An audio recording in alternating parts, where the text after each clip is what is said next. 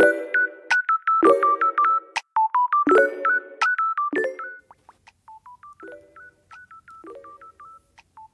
皆さんこんにちは。あなたの推しをマンダラ化する偏愛マンダラ絵師のアキエです。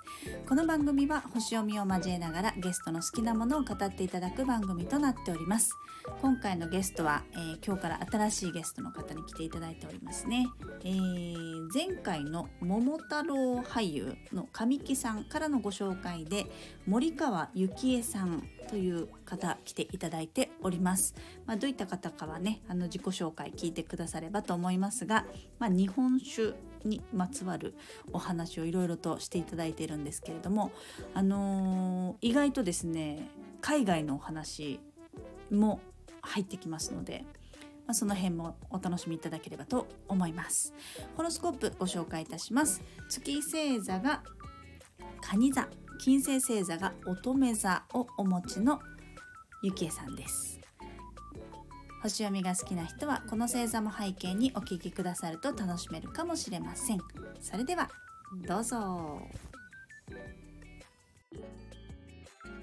はい、ではですね今日から新しいゲストに来ていただいております。えっ、と自己紹介からお願いしてもよろしいでしょうか？はい、えーえーこちらお聞きの皆さん、こんにちは。えー森川幸恵と申します、えー愛知県出身で、今まで住んだことある、え地域は、愛知県、東京、え台湾、中国、で、また今、あの、愛知県に戻ってきています。えー一応職業は女優で、あと今は、あの、日本酒、ミス酒という日本酒を PR、あの、する、あの、活動も行ってます。よろしくお願いします。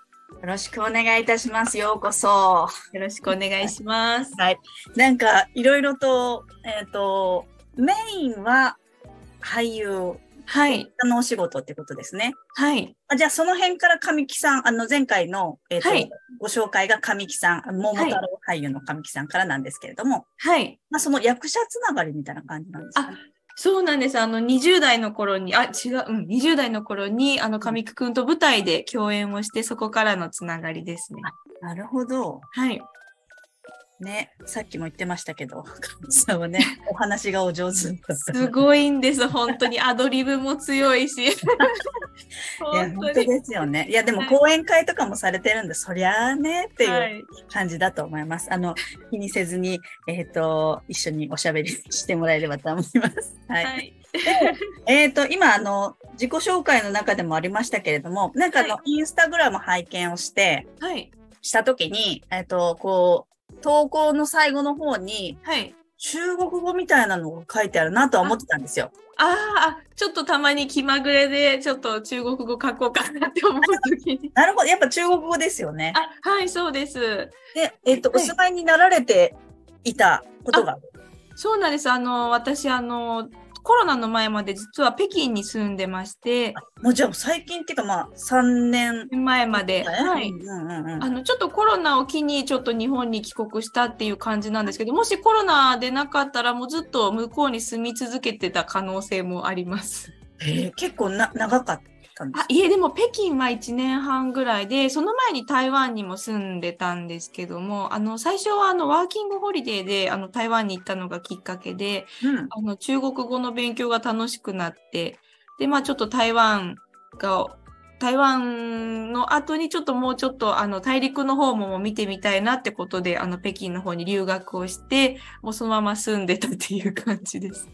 なるほど。じゃあもう自分で、なんか、ご家族の転勤でとかそういうちっちゃい頃の話じゃなくて、きちんと自分で行きたくなって行ってるってことですね。そうですね。あの、正確に言うと行きたくなってっていうよりは、なんていうんですかね。あの、20代の頃にこの東京で役者をやってた時に、すごくあの、20代も最後の時にこう行き詰まったってたことがあって、ちょっと本当に環境を変えたいなって思って、なんとなくこう、あの目に飛び込んできたのが、その台湾のワーキングホリデーのなんかパンフレットだったかなんかだったんですよね。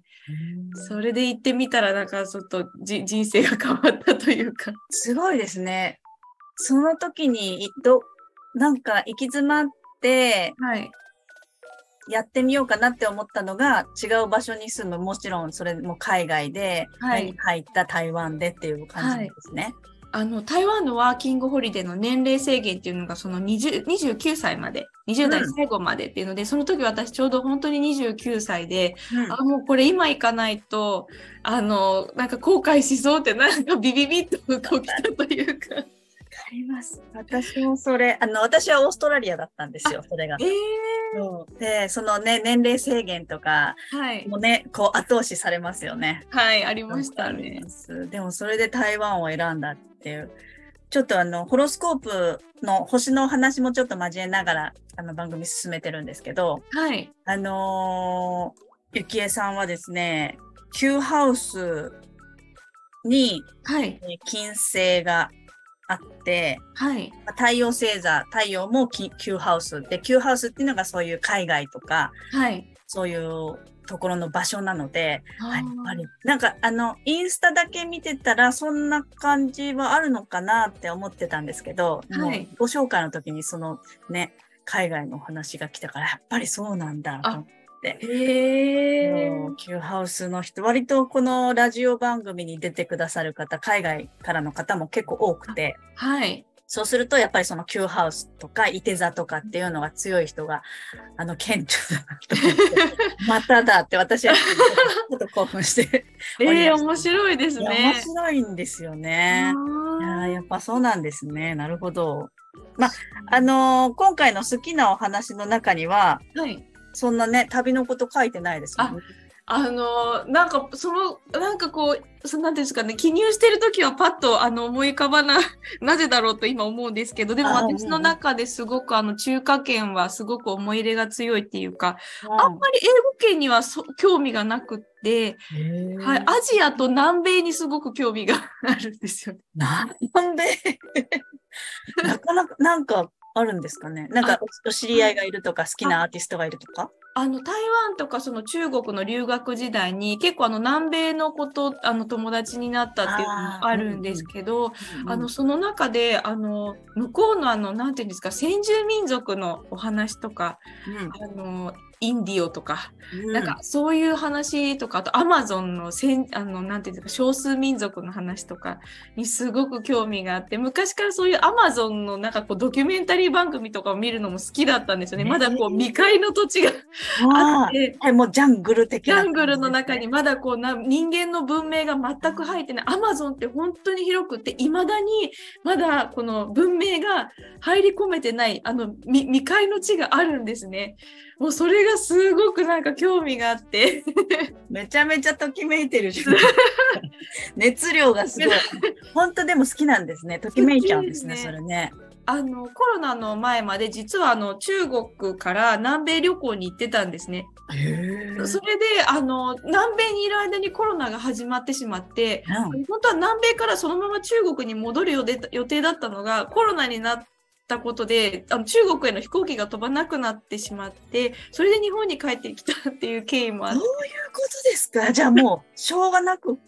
しょうがなく日本に帰ってきいけないなら日本に。いや、なんか、運命チックですね、本当に。そうなんですなので私まだ中国に荷物置いてそういうすごい。えーじゃあなんかねな、ここら辺に残ってますよね、自分の何かがね。そうなんです。なんかまだ、あの、やっとこう、渡航が、あの、また中国にもできるようになってきてるので、あの、またちょっと何かお仕事があったらちょこちょこ行きたいなと思ってるんですけど。えーそれはもうなんか、ねえ、すごい。すごいでも本当その南米旅行中に本当にあの、アマゾンに行けたんですよ。え、行ったんですか？行ったんですね。あ行ったんですね。行ったんです。あの、向こうのティクナ族っていう少数民族が、あの、暮らす場所に案内していただくことができて、で、ちょっとな時間だけだったんですけど、もう彼らの作ったご飯を食べたり、一緒にこうアマゾン川で泳いだりとかして、もうそれが私の中ですごく忘れられない体験で、もう絶対アマゾンもまた行きたいなって思ってるんです。なかなかいないですよね。周りにいますいやなかなか、ないですよね。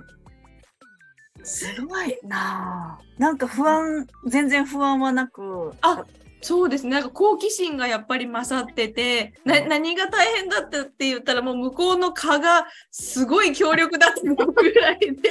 ああね、すごい晴れるとか言いますもんね。すごいかゆさももうちょっと日本の蚊の日じゃないぐらいだったんですけど。いやでもあれ慣れもありそうですよね。なんか、はいす吸っている他の民族の血のまま、こう口がこう同じところ刺すもんだから、なんかすごい反応はすごそはい。もう全然その話面白いじゃないあごめんなさい。あの、なんで私アンケートになんかこう海外のこと書かなかったんだろうって本当ですね。あの、アンケートの方をちょっと見ると、はい。3つしか書いてなくて、はい。すごいシンプルだなって来た時思ったんで、でも本当にね、多い人はもう書ききれないぐらいバーッ書書いてくださる方もいるんですけど、はい。あの、上さんも本当1個あだったし、あ。はそういうい。人もいれば、でも3つ、えっと、ゆこれ言っても大丈夫あですね。はい。うん、えっと、好きなものが1つが日本酒、はい。で、2つ目が着物、はい。3つ目が野球っていうふうに書いてくださっていて、全はい。然そんな、そんな海外のことについて、なんかでもね、結構忘れてったり、当たり前に好きすぎると、そうですね。ね、忘れてたりっていう方は結構います、います。当たり前すぎたかもしれないです。もしか自分の中でね。まあでもはいそこまでそちらに住ま、暮らしていて生活があった流れでたまたま今日本にね、はい来て、また戻るかもしれないし、みたいな状態だったら、はい。割とね、日常かもしれないですもんね、それがね。そうですね。はい。えーでもじゃあそれも好きなものっていう感じですね。そうですね。はい。うんうんうん。わかりました。じゃあちょっとリストの方のお話も聞いていきたいなと思うんですけれども、はい。はい。まずは、まあ、日本酒書いていただいていて、あの、ゆきえさんのインスタグラムを、えっ、と、リンク貼らせていただいているものをちょっと見ると、まあ、お酒のお着物を着て、えーコンテストのはい。方からつけてある、はい。はい、えーものをして、えーまあ、いろいろと書いてはあるんですが、つい、つい先日ですよね。あの、ミス酒ジャパン2023年。そうなんです。本当にまだおや終わってほやほやな状態。ねえ、すごい忙しい時に私、こう、あの、上地さんからの声掛けが行ったんじゃないかなと思って、もういつでも待ってますっていう感じだったんですけど、あの、おめでとうございます。準グランプリを。えーお取りになられたということで、はい。もう、今はほっと一い、一段落なところ。そうですね。あとなんかこう、なんかこう自分がそのミス酒をやることで何か本当に何ができるんだろうって今すごくあの考えてるところですね。はい。うんうんうんうん。じゃあもう、あの、その活動に関してはこれから本当に始まっていくかなっていうところですね。はい。そうですね。うんちなみにこの、まあ、好きなものに日本酒って入ってるっていうことは、日本酒そのものが好きなのか、それともなんか日本酒にまつわる何かが好きなのか、ああ。いろいろありますよね。どっちもなんですけど、はい日本もともと私本当にあの二十歳の頃から本当にお酒が大好きでうん。あのまあもう簡単に言うとのんべえなんです。はいはいはいはい。あのもともとお酒何でも飲む方だったんですけどあの30超えたぐらいから本当なんかこう日本酒っていいなーってすごく思うようになってあの、何でも飲むは飲む。何でも飲めます。うんはい。何でも好きなんですけど、特にあの日本酒がすごくなんか思い入れというか、がなんか強くなって、いっぱいきえーななんかきっかけがあったんですか？あのまず中国、台湾、中国でも日本酒大好きな方がすごく多くて、あの日本酒へのリスペクトがなんかすごいんですよね。えー日本酒ってうまいよねっていう感じで 飲んでくださる方が向こうたくさんいるんですよ。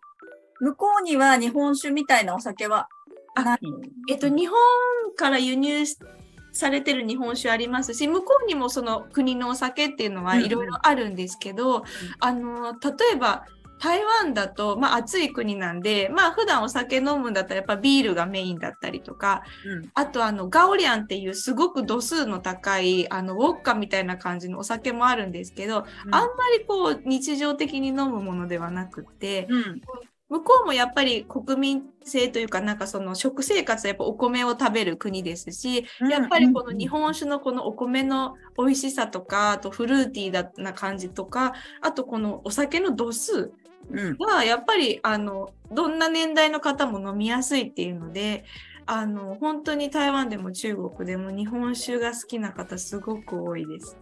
へえ、意外、まあ、意外だなって思ったけど、でも確かにお米の国だ、はいですもんね。はい。まあ、そうかっていう感じはありますね。うんじゃあ、その海外、その台湾に行ったのが、じゃあ、きっかけで、日本酒、まあ、その、みんながリスペクトしてるのを聞いてるうちに、自分もリスペクトしていた感じですか、はそれがなんかこう始まった感じ。あなんか日本酒ってそんな特別なものなんだってすごく思い始めてなんかもう私の中ではもう大好きなお酒の一つっていう感じだったんですけどああのあれば飲むとかこうとなんか誰かが日本酒飲んでたらじゃあ私も日本酒飲もうぐらいな感じだったんですけどなんかこう海外に行ってからあの海外の人がみんな日本酒好きだなっていうのを見てちょっと特別になり始めてうんでこう日本に帰ってきた時にあのまあせっかく日本に帰ってきたんだからこう日本っぽいことをしようと思ってまず始めたのが日本舞踊だったんですね。それから日本舞踊なんですね。そうなんです。ーあのもともとちょっとかじってたこともあったんですけどなかなか長続きがしなくて、ただこう日本に帰ってきてからすごくやっぱりいい師匠と出会えたっていうのがあってもう師匠のおかげですごく根気よく続けてこられてるんですけどその師匠がすごくあの奉納の舞踊でこう神社に行ったりとかちょっとそういう神道と関わりの深い方で、あのそうするとおみきをいただいたりとか、神道と日本酒ってやっぱりあのやっぱ縁が深いもので、でまたあの日本酒をいただく機会がまた増えたのもあってでまたそのこうなんていうんですかね奉納されてる日本酒を見たりおみきをいただいた時になんかすごく神聖なものに感じてでまたなんかすごく日本酒に対するこう特別な気持ちがこう高まっていったっていう感じですかね。はい、確かにね、歴史もありますしね、昔からのお酒ですもんね、日本の。そうなんです。あのそれは、まあ、なんか海外に行くと日本の良さを改めて知るみたいなことはね、すごくいろんな箇所であるかもしれないんですけど、はい。私、日本酒、まあそうですね。多分私はオーストラリアだったんで、オーストラリアで日本酒っていう感じよりも、やっぱ台湾とか中国の方がありそうですね。そうですね。へえ。結構じゃあそこの刺激を受けたっていうか自分のその何か変わるものって海外に行った時とかに結構相当考え方は変わったと思います。あのやっぱりあの最初本当に何にも中国語喋れない状態で行ったので、あのやっぱりい 一定期間。あの語学学校にやっぱ最初のうち通ってたんですね。うんうんうんでやっぱりその時にあのいろんな国からあの生徒さん来てるのでそこで初めてそそれだけいろんな国のあのお友達ができてそうするとそのなんていうんですか文化の違いとか考え方の違いとかすごく刺激になってなんか今まで自分が悩んでたことが本当ちっぽけだったなっていうか。はいそれはすごく大きかったですね。うんうんうんうん結構ね価値観も全部ね違うし視点も増えますよねやっぱりね。相当はい。へえでもなんか縁がどんどん日本酒、まあ日本文化的なことですよね、きっとね。海外と日本とか海外の人たちと自分をつなぐものみたいな一つに日本酒があっていう感じですかねそ。うなんです。そういうものとして、あのいろんな国の方に日本酒とか、その日本酒のスピリットみたいなものをこうとか、あと日本酒のこうのストーリーとかをあの伝えたいなってすごく思ってる。えーすごいいいですね。すごい素敵だと思います。えーなるほどね。まあそういう日本酒の好きっていうのも、ただただお酒が好きっていうわけでもないっていうのがよくわかりました。でもお酒も好きってことですよね。あ大好きです。なるほど。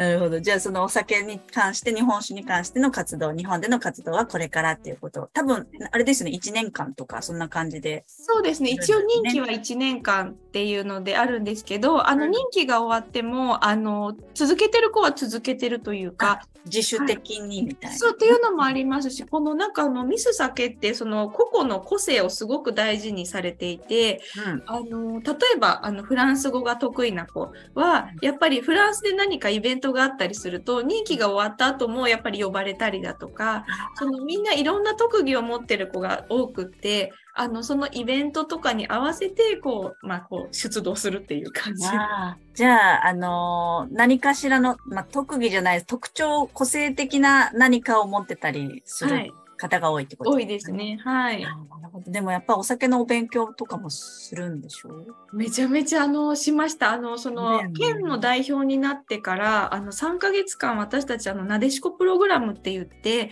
うんあの県の代表の子が毎週末東京に集まって合宿するしてたんですね。うん。あのそこであのえ毎週末？毎週末東京集合だったんです。地方の人も？あの地方の方例えば沖縄の子も毎週末沖縄から来てました。すごくみんなハードだったと思う。あそうですよね。け結構な何ヶ月とか？えっ、と3ヶ月間うわすごい。これは、まあ、変な話、リモートじゃダメな感じ、そうなんです。もう、あの、実際に、あの、とある、その東京の酒蔵さんに集まってっていう形だったんですけど、その酒蔵さんに宿泊施設があって、そこの宿泊施設をお借りして、あの、そこにいろんな講師の方に来ていただいて、一緒に勉強するっていう感じです。はい。だね。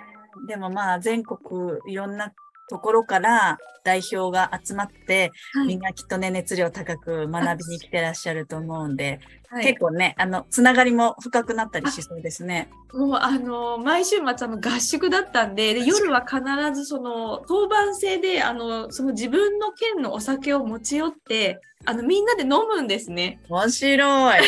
なのでそのやっぱり飲むと仲良くなるそうですよね。しかもね、時間もたっぷりあるしね。はい、3ヶ月も毎週末一緒にいたので本当仲良くなりましたアウトプットもできますしね、学んだこともねね、同はいじ目標のところにいるから、うんそれはぜ大人、なかなか面白いですよね。はいへすごく面白かった。辛かったけど面白かった。そうですね。まあ、辛い分だけっていうのもあるかもしれな。はいい。みんな同じ思いで来てる。でもきっと東京の人もいるんですもんね。あそうです。あの、地方代表の子も、その出身地がその地方で、今は東京在住っていう子も何人かはいたんですけど。はい。だね。いやー、面白い。そんな世界もあるんですね。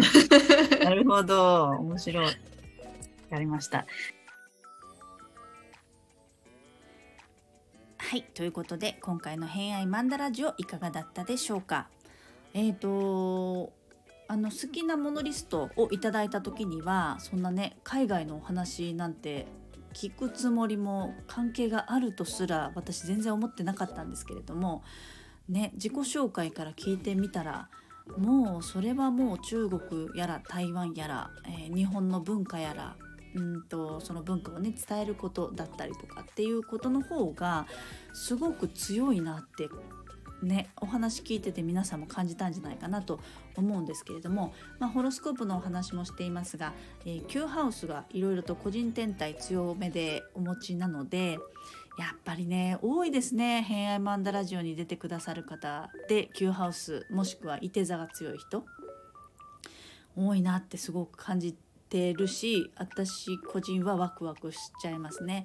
そもそも私もこのあの若い時に海外の憧れが強くってまあゆきえさんは台湾にワーキングホリデーに行かれたっていう話されてましたけれども私もあのワーキングホリデーでオーストラリアに行ってる身なので、まあ、そもそもはやっぱりそのね海外への興味憧れっていうのが強かったがゆえに聞いてるとワクワクするし、まあ、そういう人たちが来るんだなっていう感じも、うん、しますね。まあそういったお話が楽しそうだなって思う推し友達が、えーそういった海外に住んでるとか、うん、とそういう経験があるっていう方がもしかしたら多い人が、うん、興味深いなって感じられるのかもしれないななんていうのはちょっと思いながらいましたね。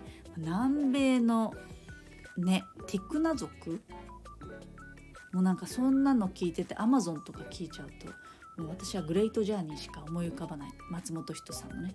グレートジャーニーに出るんじゃないかぐらい思っちゃうんですけど、まあ、そういった日本の文化をこう世界に広めるとか、えーそういった世界とのつながりの中で自分のできることをなんかこうね見つけながらされているっていうのがすごく印象的だなと、うん、1回目のお話ではしましたね。ちなみに私日本酒飲めないんですけど。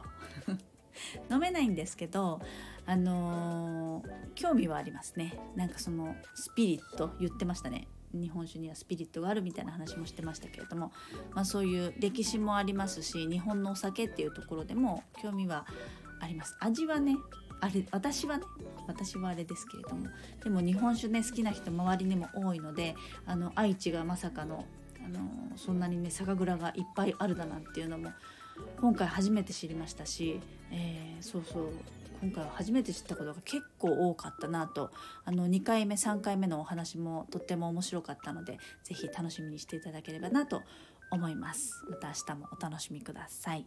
ということで本日もお聴きくださりありがとうございました。今日も良い一日をお過ごしください。偏愛マンダラ絵師のあきえでした。ではまた。